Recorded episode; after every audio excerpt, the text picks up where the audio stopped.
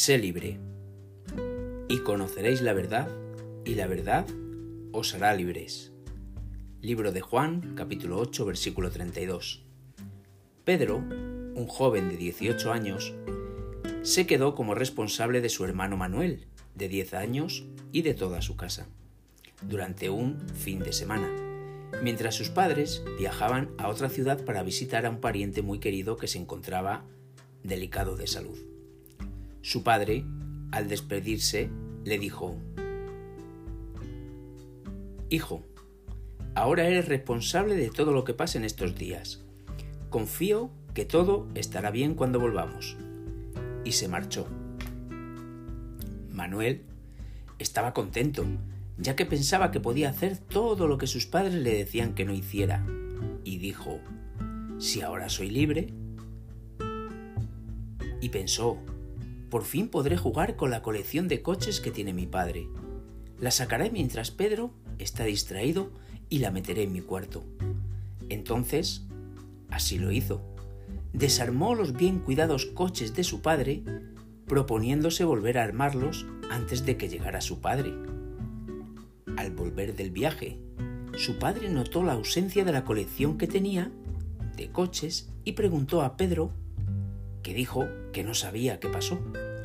Su padre se enfadó y optó por preguntar también a Manuel, que al igual que su hermano, manifestó su desconocimiento de lo que había pasado. Ante esta pregunta, él sintió mucho miedo de que su padre lo castigara, porque pese a sus intentos, no pudo armar nuevamente los coches.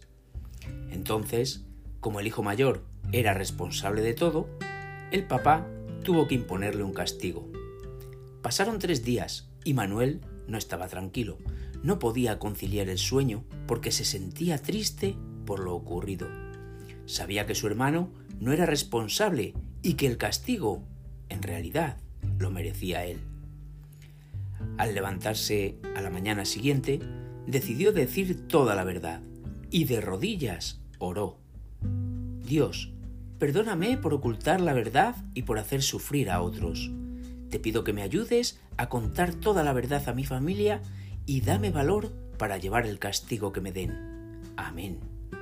Entonces reunió a todos en su pequeña sala y todos extrañados le preguntaron, ¿Qué pasó, Manuel? ¿Estás bien?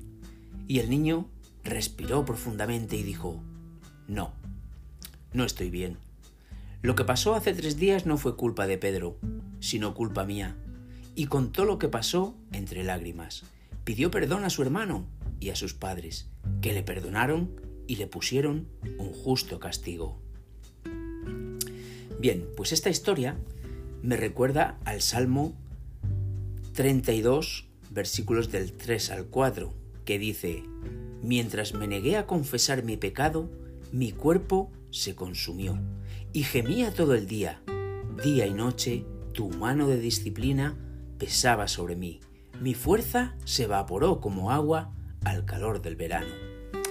La mentira y el silencio de la verdad afecta a nuestro cuerpo físico, espiritual. Hasta tal punto que nos consume, nos debilita, nos quita el sueño, la paz y sobre todo nuestra integridad. El niño creyó que tenía el control al negarse frente a su padre y no fue así. Solo se alargó el peso que llevaba y fue la esclavitud disfrazada de libertad. El Salmo 32, versículo 5 dice, Mi pecado te declaré y no encubrí mi iniquidad. Dije, confesaré mis transgresiones a Jehová, y tú perdonaste la maldad de mi pecado. Fueron las palabras del rey David, quien después de callar decide confesar lo que había hecho. Así, en ese momento, se sintió libre y se rompieron las cadenas que lo ataban.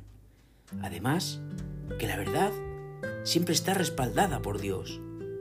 Hay momentos en que estamos en medio de alguna situación y tenemos que decidir si decir la verdad o mentir, ser libres o encadenarnos. ¿Qué decisión estás tomando tú? Bienaventurado aquel cuya transgresión ha sido perdonada y cubierto su pecado. Salmos 32, 1. feliz día junto al Señor y recuerda que tú vales mucho para Dios.